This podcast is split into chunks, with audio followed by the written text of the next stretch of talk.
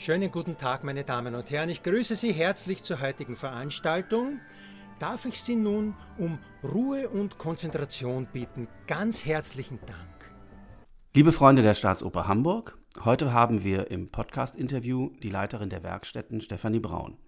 Im Sommer 2018 sind im innenstadtnahen Hamburger Stadtteil Rothenburgs Ort neue Gebäude für die Dekorationswerkstätten und die Masken-, Kostüm- und Kulissenfundi der Hamburgischen Staatsoper entstanden, die erstmals an einem Ort zusammengeführt wurden. Der Neubau bietet optimale Produktionsbedingungen für einen modernen Theaterbetrieb. Und was dort genau geschieht, darüber werden wir heute sprechen. Mein Name ist Michael Belgert, ich bin der Pressesprecher der Staatsoper Hamburg.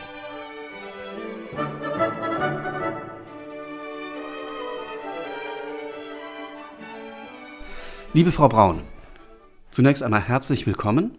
Vielen hier, Dank. Hier im Podcast-Interview. Ich freue mich sehr, denn die Werkstätten befinden sich seit 2018 in Rothenburgs Ort. Und ich war selbst auch schon dort, habe Möglichkeit gehabt, die Werkstätten und die Arbeitsplätze kennenzulernen. Wie müssen wir uns das jetzt vorstellen für unsere Hörer? Äh, was sind das für Gewerke? Was für Werkstätten haben wir da? Und was wird denn genau dort eigentlich angefertigt? Ja, also erstmal ähm, freut mich das sehr, dass, wir heute, dass ich heute Gelegenheit habe, über die Werkstätten zu sprechen. Wir sind ja so ein bisschen unsichtbar. Alle sehen unser Endprodukt auf der Bühne, aber was genau da äh, alles passiert im Vorhinein weiß natürlich keiner. Also es ist ein ziemlich großer Arbeitsplatz. Wir haben äh, fünf verschiedene Abteilungen und insgesamt 55 Mitarbeiter.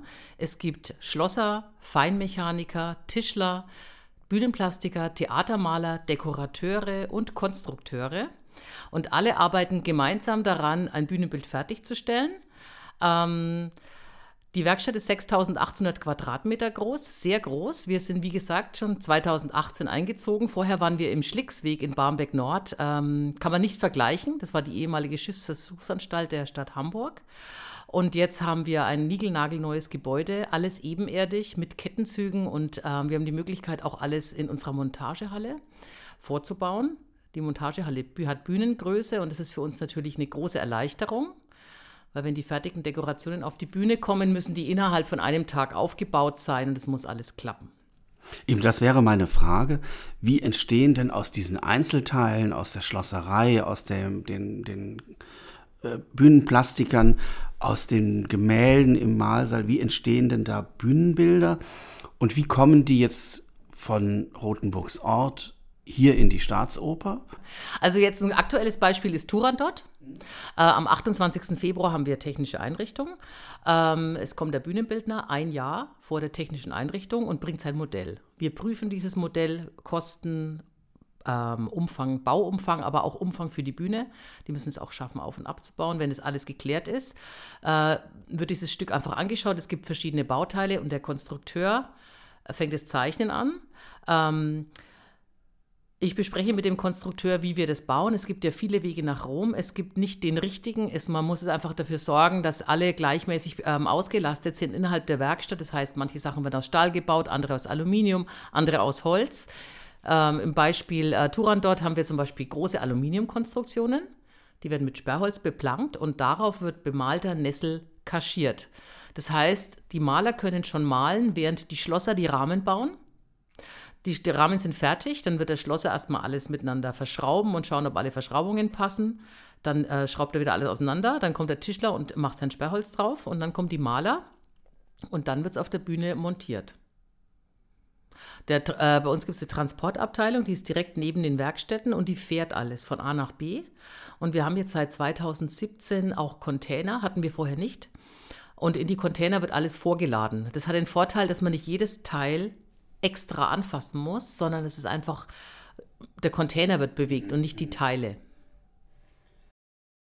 Eben, was Sie ansprechen, ist ja auch, dass nicht nur die Dekorationsgegenstände, die Kulissen gebaut werden, sondern sie werden auch eingelagert. Genau. Das ist ja, dass es diese großen, diese großen Regale gibt, in denen ja eigentlich diese Container direkt vom LKW in die Lager Behältnisse kommen. Genau. Also sind eigentlich wie riesengroße Schuhkartons, aber aus, aus Drahtkörben und so groß wie ein Container. Also im Endeffekt ist es so, wir haben 520 Container und die Container haben eine Grundfläche. Äh, das ist praktisch ein Stahlkorsett, also ein Stahlwagen mit Rollen und dann gibt es ähm, außenrum Geländer, die man einsteckt. Also oben ist der Container offen und man kann ihn auch unterschiedlich einsetzen. Man kann ihn mittig teilen, also er hat so ein paar Varianten und da passen unsere Bühnenbilder rein. Diese Körbe sind für Requisite und Beleuchtung und Ton.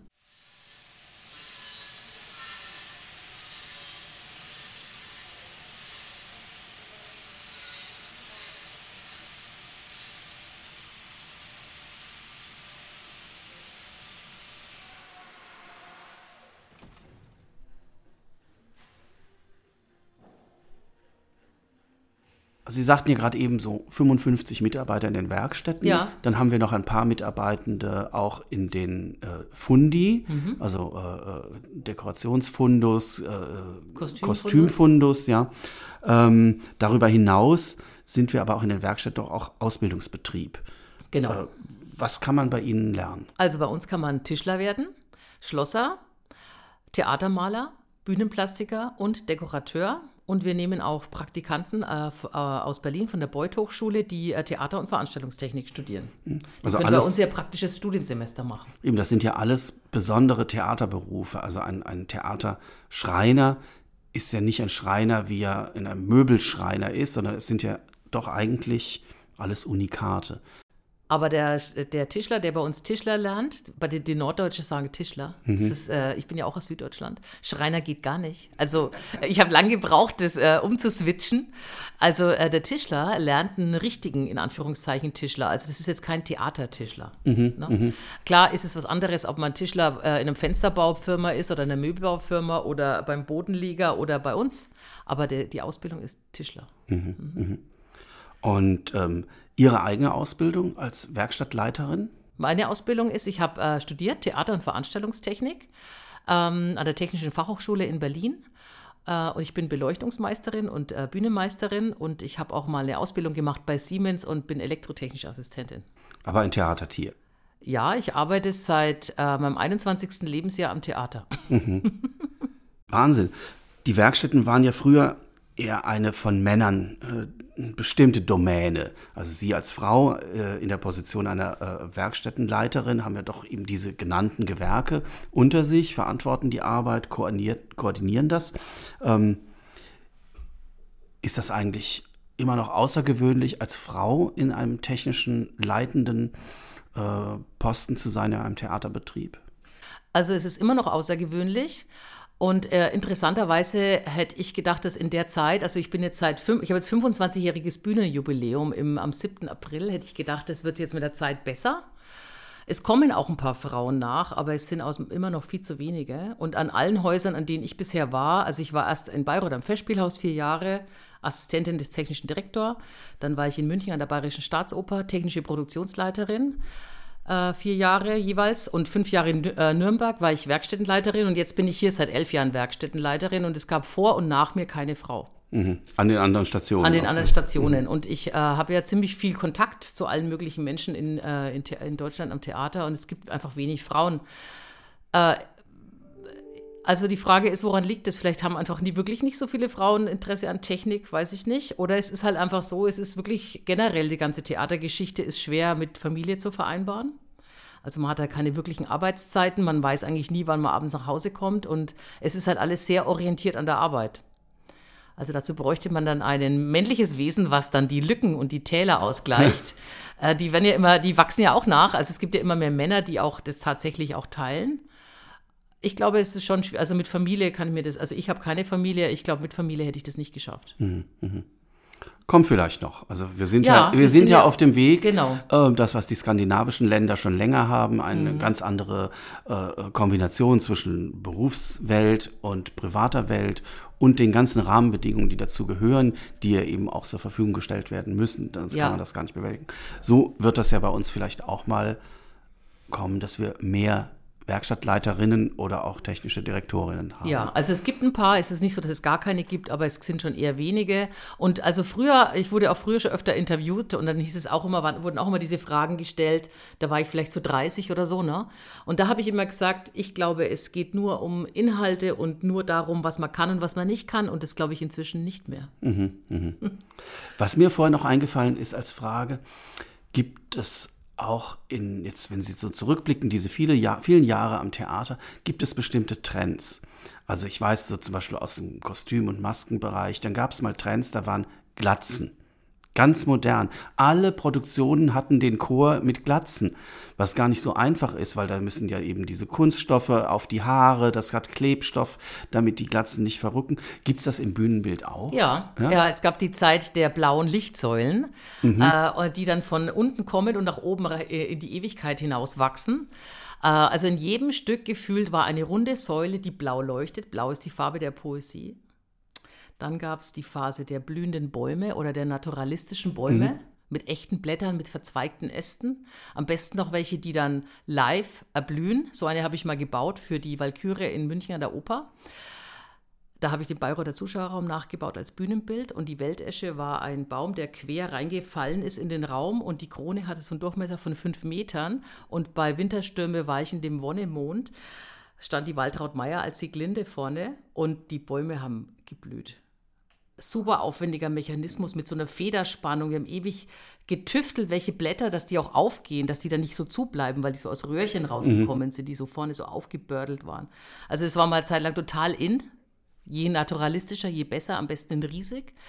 Was auch oft in war, war Betonoptik. Also man hat das Gefühl, man sieht überall nur Betonoptik mit so richtig rauen, ähm, das ist ja oft so verschalt und wird ausgegossen und man sieht dann im Negativ diese groben Holzbretter und diese mhm. dicken Ritzen und so. Das war auch teilweise total in. Und Schwarz-Weiß-Phasen gab es halt auch. Mhm. Fällt mir jetzt so spontan ein. Also Theater ist doch auch dem Zeitgeist unterlegen und hat so wie vieles im Privatleben auch Trends, Modetrends und äh, ja, so spiegelt das Theater doch auch äh, ein bisschen unser Leben wider. Ja, es gibt auch Trends, zum Beispiel jetzt, ähm, ich hatte den Eindruck, jetzt werden immer mehr, äh, also so reine Künstler machen Bühnenbilder, also nicht unbedingt Bühnenbildner im Sinne ich habe Bühnenbild gelernt und man kriegt dann einfach so wie so was Gegenständliches, also wie wenn ich für ein Museum ein Objekt erstelle. Und das ist aber dann das Bühnenbild. Und viele äh, besinnen sich gar nicht mehr auf das, was eigentlich Theater ist, also aus meiner Sicht. Es gibt so viele tolle Theatereffekte mit irgendwelchen Tülldurchleuchtungen, die man dicht und durchsichtig leuchten kann. Man kann total viel mit Nebel und Licht und Stoff machen.